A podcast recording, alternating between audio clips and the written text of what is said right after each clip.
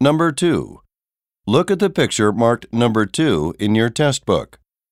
A, A crew is taping up some packages. B, Some boxes have been stacked on top of each other. C, Some people are riding in a vehicle. D. The containers have been left on the ground.